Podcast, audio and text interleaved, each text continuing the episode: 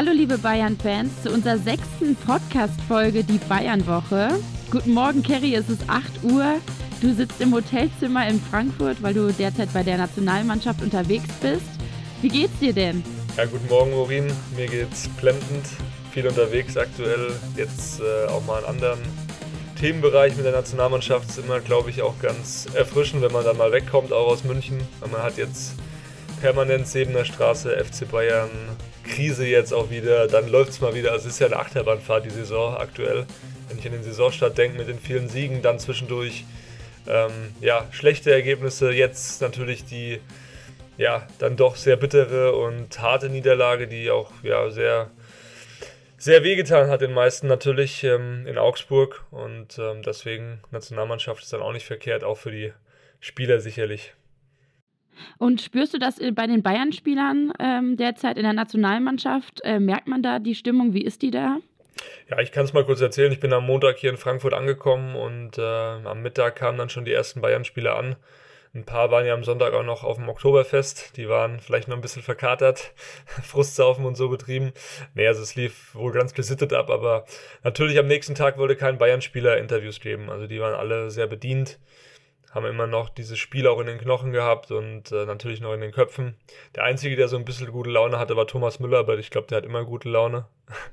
der hat ja auch mit seinem Outfit, kam er ja auch gut an, ne? Ja, mit seiner Jacke, die ja, ich gesehen habe. Lustige Jacke. Sehr da auffällig. Auch, genau, haben auch ein paar Leute gesagt, ja, ob er jetzt irgendwie in die in, die, in den Kleiderschrank von Serge Gnabry gegriffen hat, aber hat er nicht. am Ende, am Ende war es dann war es dann so, der, hat, der war gut drauf, der hat gesagt, Leute, es, hat, es wurde alles gesagt. Ich habe äh, nach dem Spiel schon Interviews gegeben. Das ist ja eh Thomas Müller, der gibt ja nach jedem Spiel Interviews. Der tut einem fast schon leid, weil auch wenn es dann schlecht läuft, dann will natürlich kein Spieler reden und dann ist trotzdem immer Thomas Müller da, der Rede und Antwort steht. Und ähm, ja. ja, Thomas Müller war wirklich der Einzige, der da halbwegs ja noch Interesse hatte an einem Gespräch. Der Rest ist wirklich direkt ins Hotel selbst einen Maulkorb gegeben, ist vielleicht auch nicht die schlechteste Reaktion nach so einem Spiel. Ja, und jetzt gab es gestern ja nochmal schlechte Nachrichten. Zwei Spieler vom FC Bayern haben sich mit Corona infiziert, Leon Goretzka und Manuel Neuer. Die mussten auch direkt abreisen. Ähm, war das jetzt erstmal wieder ein Schock auch für die Nationalmannschaft? Also wie hast du das da erlebt? Ähm, oder sagen die mittlerweile, okay, die müssen abgeschottet werden und ähm, ja, die anderen werden natürlich weiterhin getestet? Ja, ein bisschen Panik herrschte da natürlich schon, weil die Spieler ja auch in einem Bus angereist sind vom FC Bayern und äh, auch zum Training immer fahren in einem Bus. Und dann hast du da zwei Spieler mit Corona plus noch Julian Brandt, der einen grippalen Infekt hatte. Der war jetzt nicht Corona-positiv, aber den haben sie auch direkt heimgeschickt, einfach um zu vermeiden, dass da noch mehr Spieler sich anstecken. Ähm, für Manuel Neuer natürlich jetzt nicht die allerschlimmste Nachricht, sage ich mal. Der kann sich vielleicht auch ein bisschen ausruhen. Äh, für Leon Goretzka natürlich extrem bitter, weil der Junge um seinen Stammplatz kämpft. Manuel Neuer, der, da wissen wir, der spielt auch bei der WM, egal ob er jetzt trainiert oder spielt jetzt im Vorfeld oder nicht. Ähm, aber Leon Goretzka, für den ist es extrem bitter, weil Ilkay Gündoğan äh, unter Hansi Flick auch einen hohen Stellenwert genießt. Und auch in den letzten Spielen, wenn wir uns an die Nations League-Spiele im Juni zurückerinnern, da hat Ilkay Gündoğan mehr Spiele gemacht als, als Leon Goretzka. Und Leon Goretzka, weiß ich noch, der war da nicht sehr ähm, ja, angetan davon, dass er da oft auch auf der Bank saß. Vor allem beim Spiel gegen England saß er erstmal draußen und ja, für ihn war es jetzt extrem wichtig, sich zu zeigen nochmal aus nächster Nähe, dem Bundestrainer. Ich meine, Hansi Flick, der kennt Leon Goretzka, der weiß auch, was der kann. Trotzdem, er wollte sich jetzt eben reinspielen, er wollte sich mit einer starken Leistung eben für diesen Stammplatz anbieten und das kann er jetzt nicht. Und äh, ja, das Schlimme daran ist ja auch, oder das Ärgerliche daran ist, den beiden Jungs geht es gut. Ich habe mich da auch mal umgehört. Also die haben überhaupt keine Symptome, denen geht es eigentlich prächtig. Nur sie sind eben positiv und müssen jetzt zurück nach München und ähm, verpassen damit die Spiele gegen Ungarn und England. Ja, und äh, man kann ja froh sein, auch dass sich jetzt nicht noch mehr irgendwie anstecken. Das ist ja auch noch das. Was und, nicht auszuschließen ähm, ist, warten wir mal ab. Also ja. man weiß ja nie die Inkubationszeit. Also viele reden jetzt natürlich auch darüber, die haben sich das am Sonntag beim Oktoberfest geholt. Aber eigentlich, wenn man das mal aus medizinischer Sicht betrachtet, ist die Inkubationszeit ähm, da nicht ausreichend. Also wahrscheinlich haben sie sich aus ihrem privaten Umfeld in der Vorwoche geholt oder so. Aber die sind ja auch so viel unterwegs. Die leben ja auch ganz normal wie wir. Und äh, ja, ich hoffe, dass der ganze ja, Mist will ich es jetzt nicht nennen, aber ich hoffe, dass das endlich bald mal vorbei ist und wir überhaupt nicht mehr über positiv, negativ äh, reden müssen hier in Deutschland. Ja, Kerry, bevor wir jetzt zum FC Bayern zurückkommen, wie sind denn sonst die Eindrücke bei der Nationalmannschaft? Du hast dich auch mal umgehört, hattest ein Interview mit Robin Gosens. Was hat der dir erzählt? Ja, also natürlich ist es der Fokus auf diese Nations League-Spiele. Das sind die letzten wirklichen Härtetests, bevor es dann auch in zwei Monaten, knapp zwei Monaten schon in Katar losgeht. Die Nationalmannschaft ist noch eine Woche vorher im Oman, hat da noch ein Testspiel. Aber das ist jetzt kein absoluter Gradmesser. Also wirklich gegen Ungarn und England kommt es drauf an, so die Sinne zu schärfen. Wie gesagt, wir hatten ähm, sogar zwei Interviews. Wir hatten eins mit Toni Rüdiger schon im Vorfeld dieser Länderspielpause, wo er sich auch nochmal dazu geäußert hat. Äh, und jetzt mit Robin Gosens. Und den habe ich auch explizit darauf angesprochen, was er eben ähm, ja, von den Bayern-Stars für Eindrücke hat. Und äh, das hat er uns gesagt. Boah, so, so jetzt gerade merke ich es eigentlich nicht unbedingt. Nee, also ähm, im Vergleich zum, zum letzten Mal, wo ich die Jungs gesehen habe, das war ja dann in Mailand, mhm. ähm, nehme ich es ja eigentlich relativ ähnlich wahr. Äh, ich muss auch sagen, also ich habe es ja auch schon gesagt, mich überrascht es auch echt ein bisschen, weil, äh, weil sie gegen uns wirklich äh, sehr, sehr gut gespielt haben, uns auch so ein bisschen mit ihrer Intensität über, überrannt haben. Mhm. Äh, wodurch wir, ich meine, du warst, du warst vor Ort, meiner Meinung nach schon ja, große Teile des Spiels chancenlos waren. Ich meine, wenn wir im letzten Drittel vielleicht ein bisschen, ein bisschen genauer spielen, dann können wir sie mehr vor Probleme stellen, aber eigentlich hatten wir keine Chance in dem Spiel. Und die Außenspieler vor allem, ist halt irgendwie gar nicht zum Zug kriegt. Ja, wenig. Ne? Ich meine, ich habe natürlich dann auch irgendwie 90 Minuten auch die Aufgabe vom Trainer bekommen, irgendwie Coman äh, im, im Griff zu halten und mich darauf zu konzentrieren, aber trotzdem haben wir nie irgendwie so diesen, diesen Vorwärtsdrang entwickeln können. Und äh, deswegen überrascht es mich dann schon, dass sie auf der anderen Seite dann ähm, in der Bundesliga so Probleme haben. Ne? Er findet es dann auch so krass, hat er gemeint. Ähm, die Schnelllebigkeit des Geschäfts. Also in einer Woche bist du der Held, in der anderen Woche bist du ja. der Loser. Es gibt nur noch Schwarz und Weiß. Und damit sind wir auch, glaube ich, jetzt beim Thema. Ähm, wieder Nagelsmann wenn wir zurückblicken auf die letzte Woche nach der Niederlage gegen Augsburg, wir waren ja am Sonntag dann direkt an der Sebener Straße beim Auslaufen, sage ich mal, beim Training. Und auffällig war ja da schon, dass er wirklich 20 Minuten später erst auf, auf den Platz kam und ähm, ja die Spieler schon trainiert hatten, weil er Gespräche schon geführt hat sofort, was er auch im Interview nach dem Spiel gesagt hat. Ähm, meinst du, was meinst du genau, was er da besprochen hat in den Gesprächen? Was wird er sich selber äh, mehr reflektieren oder ja, geht er mehr auf die Spieler ein? Ja, also Julian Nagelsmann war extrem angefressen, extrem niedergeschlagen. Ich war ja auch in Augsburg und schon da ist er eine halbe Stunde länger irgendwie in der Kabine gewesen. Normalerweise hält er kurze Ansprache, sagt, hey, das habt ihr gut gemacht, das habt ihr schlecht gemacht.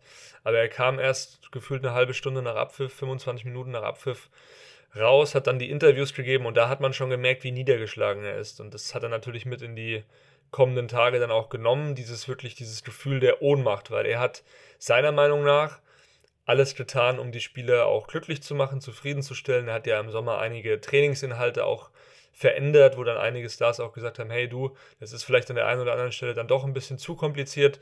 Ähm, er hat an seiner Taktik gearbeitet, hat da viele, ja, an vielen äh, Stellschrauben gedreht. Und für ihn ist es extrem bitter dann zu sehen, dass die Mannschaft wirklich wie eine Achterbahnfahrt gerade ähm, sich präsentiert. Also wie eine Achterbahn sich präsentiert. das ist richtiges Deutsch. ähm, und ja, er hat die Tage danach auch und auch natürlich am Sonntag mit dem Mannschaftsrat gesprochen, beziehungsweise nur am Sonntag mit dem Mannschaftsrat und dann eben die Tage darauf mit, den, äh, mit seinen Co-Trainern, hat sich viele Videos angeschaut, ähm, das nochmal analysiert, diese Niederlage in Augsburg. Und man muss natürlich schon auch festhalten, 90 Schüsse in drei Spielen und drei Tore. So. Also das ist extrem bitter, vor allem die Chancenverwertung. Also das ist wirklich für ihn das Hauptproblem, diese nicht seriös zu Ende gespielten Aktionen im letzten Drittel. Die nerven ihn brutal. Da ist er wirklich jeden Tag, steht er glaube ich auf und denkt sich, Alter, wir haben so viel Qualität im Kader und sie schaffen es nicht, oder die Spieler schaffen es nicht, einfach die Kisten zu machen. Und Jamal Musiala ist der beste Torschütze derzeit mit vier Toren. Das ist ja auch eigentlich in der Bundesliga, äh, oder? Mal, ja, in der ja, Bundesliga. Ja, in der genau. Bundesliga, ja. Und äh, da fragt man sich jetzt wieder, auch wenn wir nicht mehr zu Lewandowski kommen wollten, aber da fehlt er ja schon, weil er hätte bestimmt schon sechs bis acht Tore gemacht. Ja, und die Diskussion nervt halt auch brutal. Bei Bayern, also die wissen jetzt, Lewandowski ist weg, der kommt auch nicht mehr wieder zurück, der ist jetzt in Barcelona, alles gut. Ähm, und Nagelsmann selbst hat sich ja auch bei den Bossen und das ist dann, kann ihm vielleicht sogar auf die Füße fallen irgendwann. Er hat sich nämlich den Bossen im Sommer, ähm, ja, geöffnet nicht, aber er hat ihnen eben klar gemacht, hey, wenn Lewandowski geht, dann finde ich Lösungen, dann habe ich Lösungen, weil ich habe so viel Qualität in meinem Kader. Ich habe einen Knapri, der in jedem Training den Ball unter die Latte knallt. Ich habe äh, einen Sané, der, der brutale Qualität hat, einen Musiala. Ähm, ich habe einen Coman. Und ja, jetzt hast du halt das Problem im Spiel, es läuft einfach nicht. Und du brauchst als Trainer, du brauchst als Mannschaft Ergebnisse. Und ich habe das jetzt schon mal die Tage auch gesagt bei, einem, bei einer Live-Schalte ähm, bei uns ins, ins Fernsehen. Ähm, man braucht einfach Ergebnisse. Und der Trainer ist am Ende das schwächste Glied. Wenn du keine Ergebnisse lieferst, dann bist du geliefert.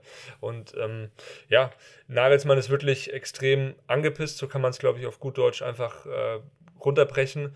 Und ähm, ja, für ihn ist es natürlich jetzt auch bitter zu sehen. Ich glaube, wenn du dann siehst, äh, es läuft sportlich nicht, dann fangen auf einmal Leute an, über deinen Kleidungsstil zu reden. Dann fangen Leute an, über deine Beziehung zu reden, dein Privatleben, dass daran, äh, dass es deswegen Probleme gibt und so weiter und so fort. Sicherlich, dem einen oder anderen Spieler wird es schon gewundert haben, als es dann hieß, Julian Nagelsmann ist mit einer Bildreporterin zusammen. Ähm, das ist natürlich schon auch, das stellt so das Vertrauensverhältnis, glaube ich, zwischen Mannschaft und Trainer auch auf die Probe, ein bisschen. Ähm, aber dass das jetzt auf einmal so ein Riesenthema wird, das ist für ihn natürlich auch, also da merkt er natürlich auch die, die Brutalität dieses Geschäfts. Wenn es nicht läuft, dann hauen alle auf dich äh, drauf. Das ist einfach so. Ja. Sonst, wenn es gut ist, fragt, hinterfragt gar keiner irgendwas. Nö, da würde kein Hahn danach ähm, drehen. Das ist einfach so. Und das, das, dann ist er Trainer des FC Bayern und muss eben mit, diesem, mit dieser neuen Situation auch fertig werden. Er war vorher Hoffenheim-Leipzig und ich glaube, wir brauchen uns nicht über die fachlichen Qualitäten eines Julian Nagelsmann unterhalten. Der hat eine extrem hohe Expertise, aber er droht eben jetzt aktuell so ein bisschen auch ähm, ja, in ein schlechtes Licht, noch, noch schlechteres Licht gerückt zu werden.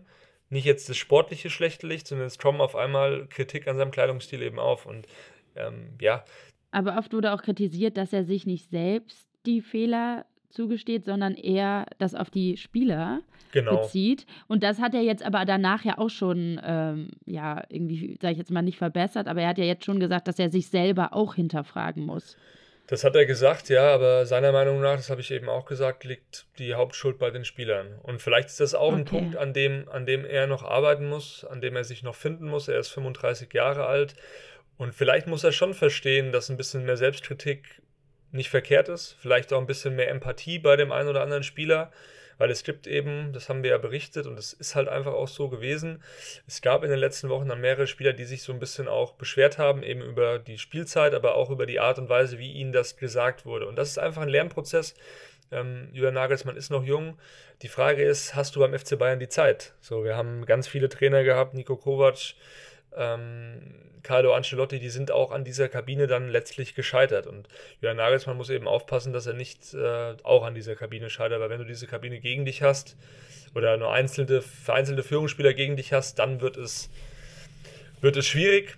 Aber so weit ist es noch nicht. Also ich habe mich auch nochmal umgehört, zum Beispiel an Joshua Kimmich, da weiß man ja, dass er eine sehr ein sehr, also sein Wort hat Gewicht in der Kabine und er steht voll hinter Julian Nagelsmann. Er ist wirklich ein Fan von Julian Nagelsmann, von seiner Taktik. Da geht es wirklich nicht um spielerische, um spielerische Sachen, aber klar wird da in der Kabine auch ein bisschen getuschelt.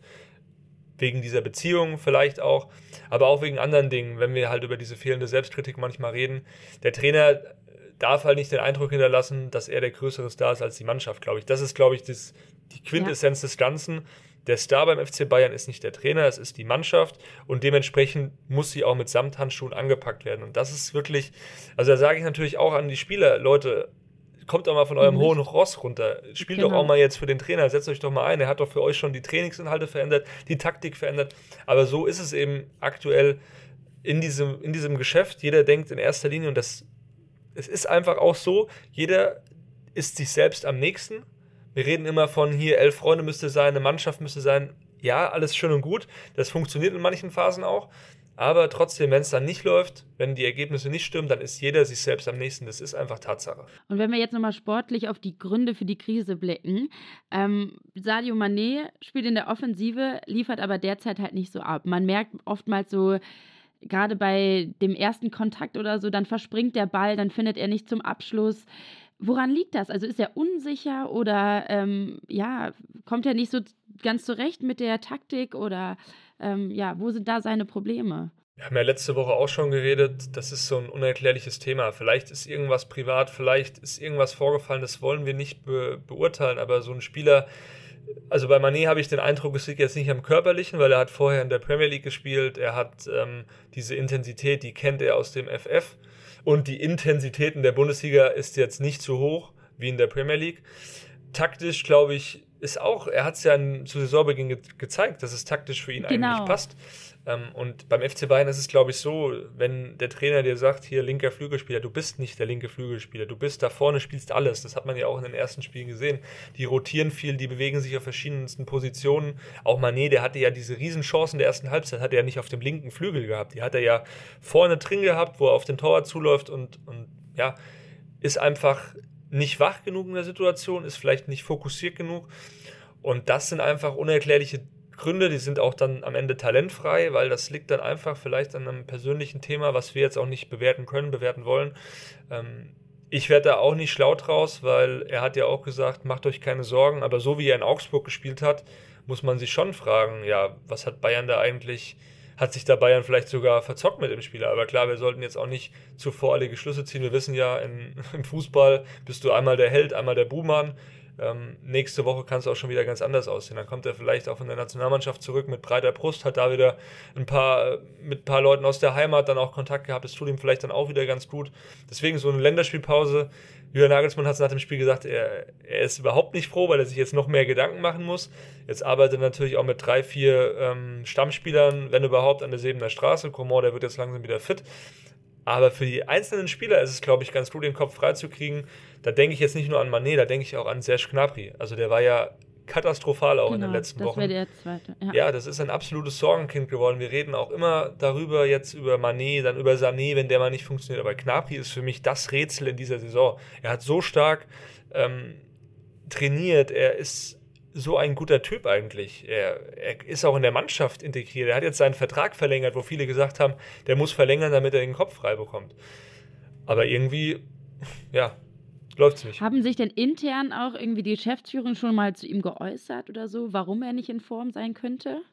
Nee, da hat sich bisher niemand klar dazu geäußert, aber das nimmt man natürlich auch kritisch zur Kenntnis. Auch die Verantwortlichen, die sehen in erster Linie die Fehler auch bei der Mannschaft. Ob es jetzt ein Salihamidzic, ein Kahn ist, die sind wirklich genervt davon, wie Nagelsmann, dass diese Chancen nicht ausgenutzt werden. Aber klar, diese Trainerdiskussion, die ist automatisch da, wenn du beim FC Bayern vier Spiele in der Bundesliga in Folge nicht gewinnst, irgendwie zwischen Tabellenplatz 4 und 5 da rumschwankst und nicht eben auf der 1 stehst.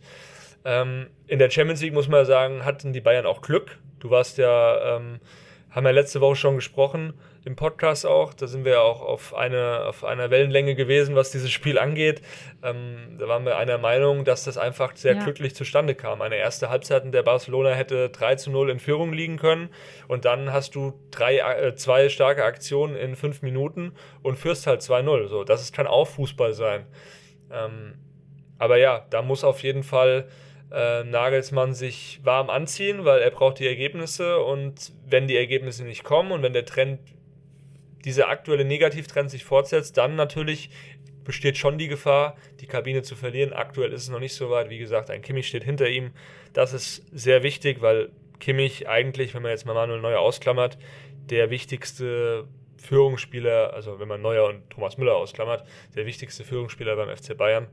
Ähm, Genau, aber, aber das, kann sich schnell, das kann sich schnell wenden, das Blatt. Aber generell machen die Spieler es Julian Nagelsmann ja auch nicht einfach oder leicht, weil ähm, ja auch Gravenberg hat seinen Frust in der Öffentlichkeit geäußert, dass er unzufrieden ist, weil er nicht genug Spielzeit hat und das bei ESPN, also jetzt auch nicht bei irgendeiner kleinen niederländischen Zeitung oder so, sage ich jetzt mal. Ähm, ja, auch als Trainer, wie reagierst du darauf, wenn du sowas dann wieder liest? Puh, schwierig. Also das Thema Gravenberg, ähm, ich verstehe ihn auch, ich verstehe den Spieler. Aber klar, wie du sagst, dem Julian Nagelsmann wird es damit nicht, nicht einfacher gemacht. Und ähm, ich weiß jetzt nicht, wie er direkt darauf reagiert hat. Aber natürlich registriert er das schon mit, ja, Niedergeschlagenheit. Aber, wie gesagt, bei Grafenberg habe ich auch ein bisschen Verständnis. Wir können da ja auch mal gerne über Details so ein bisschen sprechen. Ja, bei ihm ist es schon so, er kam zum FC Bayern mit extrem hoher Motivation. Er hat eine extrem starke Vorbereitung gespielt. Und, das darf man nicht vergessen, er kam ja auch deshalb zum FC Bayern, weil die Verantwortlichen um Salihamidzic, um Kaderplaner Marco Neppe ihm gesagt haben, wir trauen dir zu, dich schnell an der Seite von Jo Kimmich festzuspielen, Leon Goretzka Konkurrenz zu machen. Warum? Weil diese Verantwortlichen in dem Fall auch nicht damit gerechnet haben, dass ein Marcel Sabitzer so aufblüht. Sie haben ja auch eigentlich einkalkuliert, einen Sabitzer möglicherweise zu verkaufen. Das ist am Ende nicht der Fall gewesen. Warum? Weil Sabitzer einfach auch stark gespielt hat und jetzt leidet eben Grafenberg unter dieser Situation. Und dann waren es vielleicht, ich weiß nicht, ob es falsche Versprechungen waren, aber natürlich sagt man dem Spieler, hey, wir bauen voll auf dich und wir trauen dir zu, dich direkt festzusetzen. Dann spielst du eine starke Vorbereitung, kriegst Lob in der Vorbereitung von allen Seiten und dann gehst du in die Saison rein und spielst nicht. Spielst im Pokal, machst ein Tor, bietest dich an in diesem Spiel. Gut, es war nur ein Drittligist, aber ich fand, er hat sehr stark gespielt gegen Viktoria Köln. Und dann bist du irgendwie wieder raus, dann kommst du nicht rein. Und dann, dann ist Goretzka zurück und dann merkst du, oh shit, jetzt habe ich nicht nur Sabitzer, jetzt habe ich auch einen Goretzka und ich will im Winter zur WM. Das ist ein großer genau, Traum. Das ist, ja. Er ist ja jetzt auch nicht nominiert worden für die äh, niederländische Nationalmannschaft. Also ja, für, für die, U21 schon. Für die U21 genau, schon, die aber nicht für die A-Nationalmannschaft. Ja. Das Bittere war ja auch, er wurde von Louis van Gaal in den vorläufigen Kader ähm, gepackt. Aber daraufhin waren dann noch zwei Spiele mit Bayern, ich glaube gegen Barca und gegen, ähm, gegen Augsburg. Und da hat er ja nicht nicht gespielt groß. Gegen Barca, glaube ich, ja, ein paar Minuten und gegen Augsburg gar nicht. Und daraufhin hat er Van Gaal gesagt, okay, der Junge konnte sich jetzt nicht zeigen, dann soll er doch mit zur U21, bevor ich ihn hier jetzt auch nicht spielen lasse. Für Gravenberg ist das bitter, weil er hat natürlich gehofft, hey, ich bin jetzt endlich mal bei der A-Nationalmannschaft auf der vorläufigen Liste. Ich will jetzt unbedingt auch dabei sein. Und jetzt ist es doch nicht. Und natürlich regt er sich dann auf. Natürlich ist er dann unzufrieden. Die Frage ist natürlich immer, muss man sich das, muss man sich öffentlich äußern? Ähm, ich finde das gut, das habe ich letzten Podcast auch schon gesagt, weil am Ende kriegen wir Journalisten Informationen von den Spielern, nämlich solche Informationen. Wir haben auch von der Gravenberg, vom Umfeld von Gravenberg gehört, hey, der will, würde gerne mehr spielen. Und dann haben wir es berichtet und dann sind Leute auf uns losgegangen, weil wir sagen, ja, wir wollen ja für Unruhe sorgen. Nee, wir kriegen das ja aus dem Umfeld der Spieler dann immer auch mit. Dementsprechend finde ich das gut, wenn sich ein Gravenberg so klar äußert, weil manchmal musst du auch über die Öffentlichkeit Druck ausüben, dass sich eben was ändert. Wir wissen ja jetzt auch nicht hundertprozentig, wie oft hat Gravenberg das schon intern angesprochen. Wie oft hat er das im Nagelsmann gesagt? Wie oft hat er das im Pratzo gesagt oder im Marco Neppe? So, und jetzt ist natürlich das Resultat so, dass ähm, ja, Julian Nagelsmann es nicht einfacher gemacht wird. Der Druck steigt weiterhin. Und äh, klar, dass die Konkurrenz auf der Sechserposition äh, hoch ist, das wussten die, ja auch die, wusste Julian Nagelsmann oder auch die Offiziellen vorher schon. Aber dann darf man halt, glaube ich, vielleicht auch einfach so Versprechen nicht machen. Nee, darfst du nicht. Aber das Problem ist, auf der anderen Seite verstehe ich dann auch die Verantwortlichen, weil sie wollen den Spieler ja irgendwie zum FC Bayern holen, ihn überzeugen. Und das ist ja auch wieder diese Brutalität des Geschäfts. Es wird dann oft auch gelogen. Es wird dann oft dir gesagt, wir wissen das bei Alexander Nübel noch. Alexander Nübel wurden Einsätze versprochen, mündlich von Seiten des FC Bayern, deswegen ist er zum FC Bayern auch gekommen. So, und am Ende hieß es dann so, ja, äh, ups, Manuel Neuer gibt doch kein Spiel ab. Du musst jetzt doch auf die Bank. Und das ist die Brutalität des Geschäfts. Und das muss, müssen dann vielleicht auch die Verantwortlichen noch ein bisschen ja, vielleicht nochmal beherzigen. Ist es gut, dem Spieler so Versprechungen zu machen? Auch andere Spieler, deren Verträge verlängert wurden in der Vergangenheit, dem wurde immer wieder gesagt, ja, du bist ein wichtiger Eckpfeiler, dies und das. Und dann ist er trotzdem ein wichtiger Spieler, obwohl er gut trainiert auf der Bank oder kommt gar nicht in den Kader rein. Also wir reden auch von Jugendspielern, wo dann gesagt wird, hey, wir wollen dich aufbauen und am Ende wird dann der Vertrag verlängert und nichts von dem ähm, entspricht dann am Ende der Wahrheit, was dem Spieler gesagt wurde. Aber es ist jetzt natürlich nicht nur beim FC Bayern der Fall. Im Fall von Gravenberg ist es so, ähm, Manchester United war extrem an ihm interessiert, weil Erik Ten Haag war ja sein Trainer bei Ajax Amsterdam. Der ist ja zu Manchester United gewechselt im Sommer und der hat dann auch nochmal gefragt bei Gravenberg, hat gefragt, hey, willst du es dir nicht nochmal überlegen mit Bayern? Ähm, bei Manchester United würdest du sofort bei mir spielen ich nehme dich mit, ich weiß, was du kannst, du kennst meine Abläufe, das wäre doch perfekt. Aber Gravenberg hat gesagt, hey, die Bayern haben mir so einen guten Plan dahingelegt, mich so überzeugt, haben gesagt, hey, du wirst bei uns spielen. Und jetzt spielt er nicht. So, und deswegen verstehe ich auch Gravenberg. Das, ich verstehe ihn, ja. auch wenn es erst sehr kurz ist, er ist noch nicht lange beim FC Bayern, aber ihm wurde deswegen der Wechsel zum FC Bayern schmackhaft gemacht, mit Spielzeit. Und jetzt ist er eben in einer Situation, wo er nicht spielt, wo er gegen den Drittligisten spielt und dann eben sieht, hey, mein WM-Ticket, das steht auch dadurch gerade ein bisschen flöten. Und da, da gehen bei dir als Spieler natürlich alle Alarmglocken an, weil die WM ist einfach für jeden Spieler, wir haben mal mit Robin Gosens ja gesprochen, der hat gesagt, hey, ähm, dass das in Katar stattfindet, das ist scheiße, ja, das ist nicht gut. Die Vergabe ist nicht besonders, besonders glücklich gelaufen. Aber wir Spieler können daran nichts ändern und für mich als Fußballer ist es der größte Lebenstraum, den ich habe, diese WM zu spielen. Und beim Gravenberg, denke ich, ist es ähnlich. Der Junge, der wird vielleicht noch die ein oder andere WM mehr spielen, der ist noch jung aber er könnte jetzt schon dabei sein und deswegen ähm, für ihn bitter, wenn er dann nicht im Verein spielt und sich nicht empfehlen kann. Meinst du, er bekommt denn jetzt noch seine Chance bis zur WM, dass er öfter spielt oder vielleicht auch mal von Anfang an, dass er sein Spiel, sag ich jetzt mal, durchziehen kann und sich halt wirklich zeigen? Ja, er hat ja die Hoffnung definitiv geäußert, dass er spielen möchte und ähm, dass Nagelsmann ihn auch gerne bringen soll. Das war, glaube ich, eine deutliche Ansage auch wenn es jetzt äh, noch relativ freundlich verpackt war. Aber er erwartet es jetzt natürlich, dass er Spielzeit bekommt. Und er verdient es sich aufgrund seiner Trainingsleistung. Allein auch in der Vorbereitung, er hat sehr starke Leistungen gezeigt. Nagelsmann, ich habe ihn auch auf der Pressekonferenz angesprochen, was ihm fehlt. Da können wir auch noch mal kurz reinhören. Ja, es ist eine Mischung. Ähm, generell hat ein paar Spiele gemacht, aber sicherlich für seine Fähigkeiten, die er auch grundsätzlich mitbringt, äh, vielleicht ein Tick zu wenig, was auch in der Konkurrenz liegt. Ähm, ich habe ja schon oft gesagt, dass man immer so ein bisschen eine Grundstruktur und Stabilität äh, erstmal braucht, die ich mir auch wünsche. Und äh, mit Savi und Joshua mit dem Anfang gehabt. Jetzt ist Leon zurück, der es sehr gut gemacht hat, äh, jetzt auch nach seiner Einwechslung in der Halbzeit gegen Barca. Ähm, ja, da hat er natürlich viel Konkurrenz. Der kann natürlich auch eine Position weiter vorne spielen, aber da ist jetzt die Konkurrenz nicht geringer. Aber ich glaube, das wusste er auch. Er ist ja nach wie vor ein sehr junger Spieler, der natürlich ein bisschen Akklimatations Akkli Akklimatisationszeit braucht. Jetzt habe ich es. Schweres Wort, Wahnsinn. Kann aber am, Ballist, am Ballisto liegen, was ich gerade gegessen habe. Ähm, das ist ganz normal. Er hat offensiv alle Qualitäten, die man braucht. Er ist unglaublich begabt, den Ball am Fußraum zu überbrücken, äh, sich aufzudrehen zwischen den Linien, hat einen super Abschluss. Defensiv muss er noch ein paar Schritte gehen. Das ist so der Grund, warum er vielleicht einen Tick weniger spielt. Ähm, muss einfach immer eine gute Balance und ein gutes Gleichgewicht sein. Wir spielen ja ganz oft mit vier Offensiven, haben dann noch mit Fonsi oft einen sehr offensiven Außenverteidiger. Da brauchen wir aber auch eine gute Balance auf den Sechserpositionen.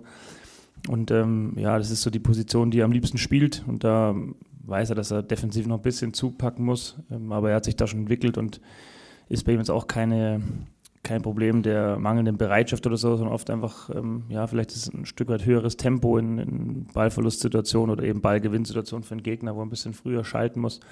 Er hadert manchmal ein bisschen zu viel mit Fehlern und deswegen hat er oft so eine Gedenksekunde im Gegenpressing, weil er sich dann ärgert, dass der Ball weg ist, was ja per se nicht schlecht ist. Aber dann fehlen ihm mal so ein, zwei Sekunden, aber da hat er sich schon entwickelt und ja, wird weiter eine gute Entwicklung nehmen und auch äh, ja, viel spielen bei uns, bin ich mir sicher. Ja, da merkt man, dass Nagelsmann schon auch Gravenberg kritisiert. Er sagt, er muss sich defensiv noch, noch steigern, noch ein bisschen wacher werden. Aber das ist auch ein typischer Nagelsmann. Also er ist immer ehrlich, er gibt ehrliches Feedback. Nichtsdestotrotz, ein Gravenberg, der hat sich aufgrund seiner bisherigen Leistungen schon auch verdient, mal zu starten. Und das ist für ihn eben wichtig. Ich glaube, dass er noch die eine oder andere Chance bekommen wird, weil die WM geht in, ja, sagen wir mal, in sechs Wochen ähm, geht es ja los, sechs bis acht Wochen mit Vorbereitung. Plus halt eben, man darf auch nicht vergessen, Anfang November wird Hansi Flick in Deutschland seinen Kader bekannt geben. Ich glaube, Louis van Gaal wird das ähnlich machen. Die Chance ist natürlich relativ gering, weil er jetzt bei, der letzten, bei den letzten Härtetests sich nicht mehr Louis van Gaal zeigen kann und für ihn das dann schon jetzt wirklich schwierig wird, dann nochmal auf diesen Zug draufzuspringen. Das glaube ich schon, aber ich glaube, wie gesagt, auch, dass er Spielzeit beim FC Bayern in nächster Zeit bekommen wird, allein aufgrund des vollgepackten Terminkalenders. Viktoria Pilsen jetzt zwei Spiele in der Champions League, das, die sind eigentlich prädestiniert für einen Spieler wie Gravenberg, ähm, dass der da auch mal startet.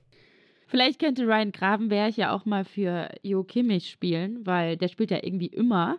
Und vielleicht könnte der auch mal eine Pause gebrauchen. Ja, ich finde auch, Jo Kimmich braucht manchmal eine Pause, wirkt ein bisschen überspielt bisweilen, aber ich denke nicht, dass es dazu kommen würde in nächster Zeit, weil er einfach der verlängerte Arm des Trainers auf dem Rasen ist. Ähm, er ist der Stratege im Mittelfeld und er hat auch selbst den Anspruch, immer zu spielen. Der meint auch, ja, wozu soll ich mich auf die Bank setzen? Da rege ich mich nur noch mehr auf, so in die Richtung. ähm, und es gab ja auch diese eine Situation da in Augsburg, wo er fünf Minuten als Rechtsverteidiger gespielt hat, wo es dann ja hieß, der Kimmich äh, wollte das gar nicht und er wollte dann wieder ins Mittelfeld, weil er dann eben wieder ins Zentrum gerückt ist. Diese Berichte oder diese Spekulationen haben ähm, ihn auch extrem geärgert, weil das eine taktische Umstellung einfach nur von Nagelsmann war. Der hat Stanisic gebracht, um eben auf Dreierkette hinten umzustellen um da die Außen nochmal ein bisschen zu stärken, dass ein Knapri dann ein bisschen mehr auf die Außen noch geht und ein, ein Davis höher schieben kann und Kimmich wieder ins Zentrum äh, rücken kann. Aber ähm, ja, ich schweife ich ein bisschen ab. Kimmich, der, der will immer spielen. Ähm, da gibt es gar keine Probleme, auch mit dem Trainer. Für ihn ist es halt einfach wichtig, dass die Ergebnisse passen. Und ich glaube jetzt, dieses Thema mit Gravenberg, ich kann mir durchaus vorstellen, dass jetzt die ersten, also die nächsten zwei Spiele nach der Länderspielpause, Kimmich auf jeden Fall auch spielt gegen äh, Leverkusen und gegen Viktoria Pilsen, weil man will einfach in der Bundesliga jetzt A, wieder die richtige, in die richtige Spur kommen und B, in der Champions League diesen dritten Sieg holen im dritten Spiel, was ja auch dann auch wieder ein Statement ist, wo man sagen kann, okay, äh, man ist eigentlich schon so gut wie, wie durch, wenn man Pilsen schlägt. Dann hat man noch das Rückspiel, aber da kann ich mir schon durchaus vorstellen, dass es wieder die ersten Rotationsmaßnahmen geben wird, weil das wird dann schon wieder ein richtig heftiges Programm, auch mit dem Duell äh, mit Borussia Dortmund. Das kommt dann ja auch noch. Und ähm, da müssen dann wirklich auch Kräfte vorbereitet werden, Kräfte geschont werden. Deswegen, ich denke, ja, dass dann Kimmich auch mal eine Pause bekommen wird, aber jetzt nicht in einem Spiel, was irgendwie von größerer Wichtigkeit wäre. Ja, bei den Bayern gibt es auf jeden Fall noch viel zu besprechen. Und für dich geht es ja jetzt auch gleich weiter mit Pressekonferenzen, Training, Film. Also du bist ja da wieder viel unterwegs, Kerry. Ja, mal den Und Hansi fragen, was er so zu, zu Nagelsmann sagt zu dem ganzen, ja. zu der ganzen äh, ja, Krise auch bei Bayern, weil, also was er ja auch gesagt hat, zum Beispiel Hansi Flick, dass der Nagelsmann extrem schätzt und es ein sehr guter Trainer ist. Das würde ich auch so unterschreiben. Es geht jetzt einfach, um das vielleicht nochmal kurz äh, abzuschließen, weil ja, das natürlich schon das Thema auch der Woche ist, ähm, dass er jetzt lernt oder dass er besser noch moderiert. Ähm, und dann kann das funktionieren. Dann wird auch nicht über einen Thomas Tuchel, über einen, was weiß ich, Maurizio Pochettino, den sie dann, dann werden diese Gerüchte, die jetzt natürlich schon aufkommen, was normal ist, wenn die Bayern eine schlechte Phase haben, dass dann über einen Trainer spekuliert wird, dann werden diese Spekulationen auch weggehen. Ähm, aber klar, es ist schwierig. Hansi Flick weiß selbst, wie es ist, Trainer des FC Bayern zu sein, aber das wird sicherlich auch noch hier bei der Nationalmannschaft in den nächsten Tagen ein Thema sein. Es wird sich auch noch der ein oder andere Spieler das kann ich euch schon mal ankündigen. Nach dem Ungarn-Spiel, nach dem England-Spiel, da wird sich noch der ein oder andere Bayern-Star auch zu der aktuellen Situation äußern.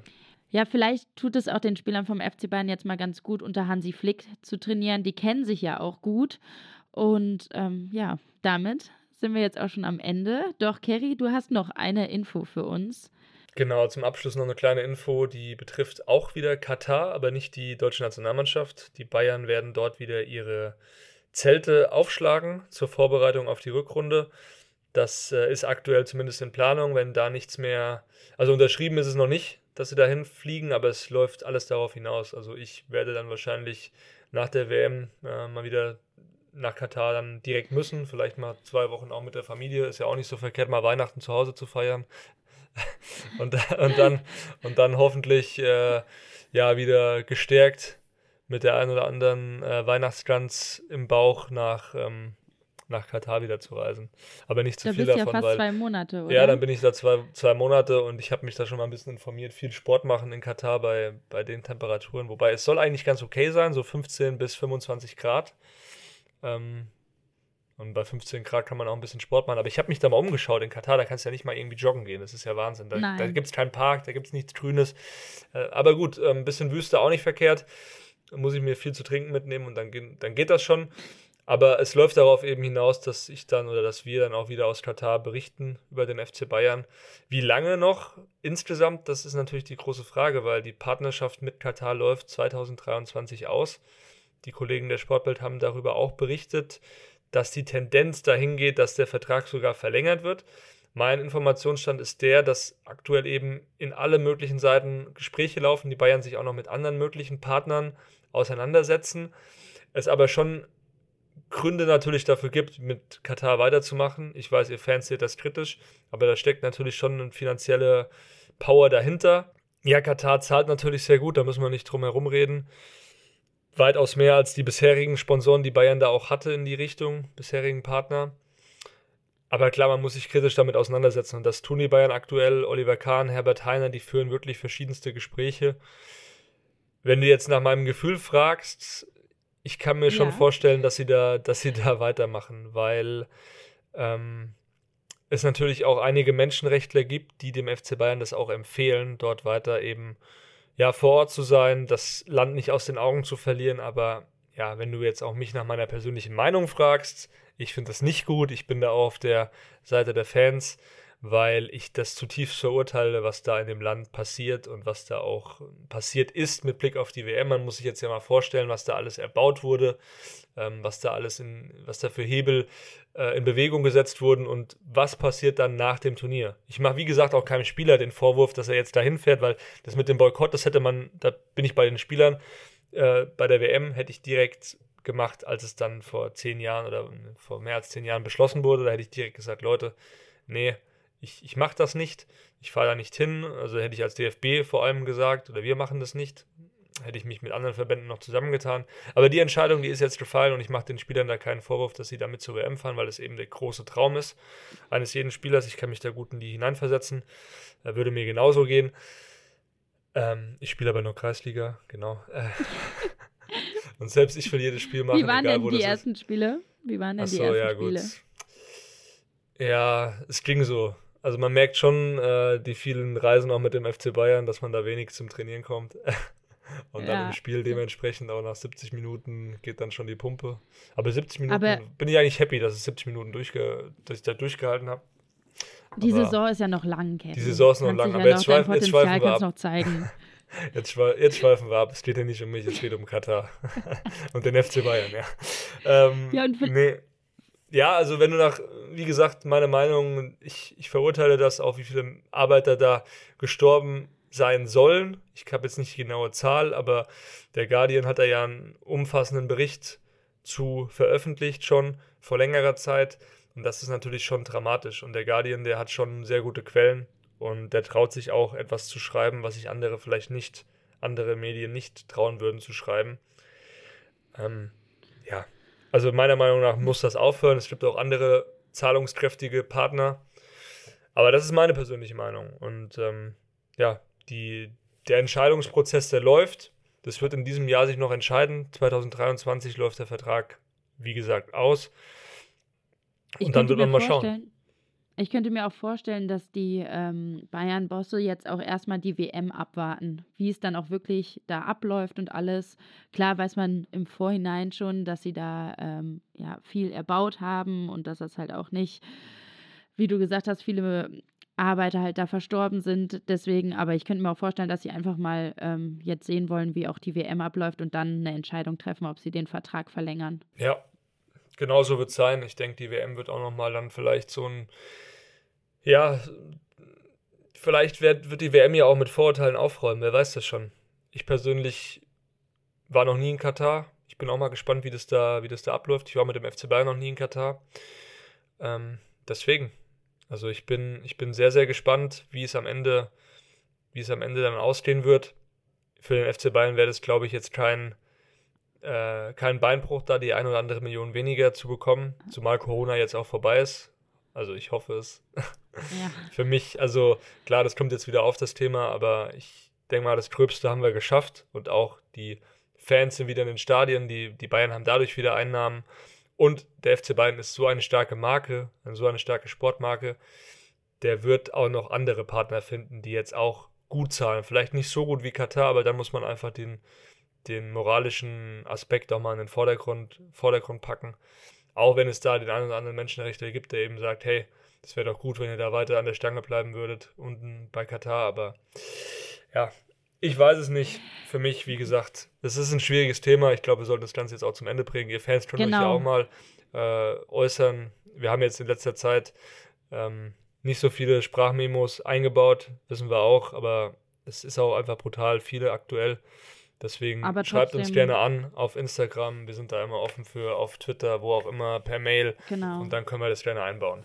Genau. Und wir möchten weiterhin Feedback haben, also ähm, schreibt uns gerne. Wir kommen jetzt auch zum Ende von unserer sechsten Folge schon. Carrie, du machst dich jetzt auf den Weg, wahrscheinlich zum Trainingsgelände, oder? Kurz nochmal ans Frühstücksbuffet, weil ich hier direkt nach dem Aufstehen Gas gegeben habe, aber dann geht's. Kaffee. Dann denn der geht's. Kaffee? Der Kaffee hier im Hotel ist ausgezeichnet, muss ich sagen. Also Okay. Hut ab. So kann man doch Frankfurt in ist den halt Tag einfach. starten. Ja, Frankfurt ist halt auch einfach toll. Also ich bin ja aus der Nähe von Frankfurt und hier gibt es sehr gute Röstereien auch, sehr guten Kaffee. Es ist auch Sehr jede, jede Reise nach, nach Frankfurt für ein Fußballspiel ist sowieso es ist auf jeden Fall wert. Und es wäre natürlich schön, äh, Eintracht Frankfurt gegen den FC Bayern im Champions League Halbfinale oder wo auch immer.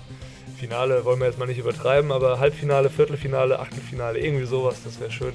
Wobei das steht, glaube ich, gar nicht Achtelfinale. Nee, es steht nicht. Zwei Deutsche gegeneinander, aber nee. im, im, weiteren Verlauf des Turniers, Halbfinale, da würde ich mich drüber freuen über dieses Duell. Okay, dann genießt den Tag, genießt den Kaffee und wir sehen uns nächste Woche wieder. Viel wir sehen uns und hören uns und euch einen schönen äh, ja, Bundesliga-freien ja. Samstag, Sonntag und ja, alles Gute. Bis dahin. Macht's ciao, gut. ciao.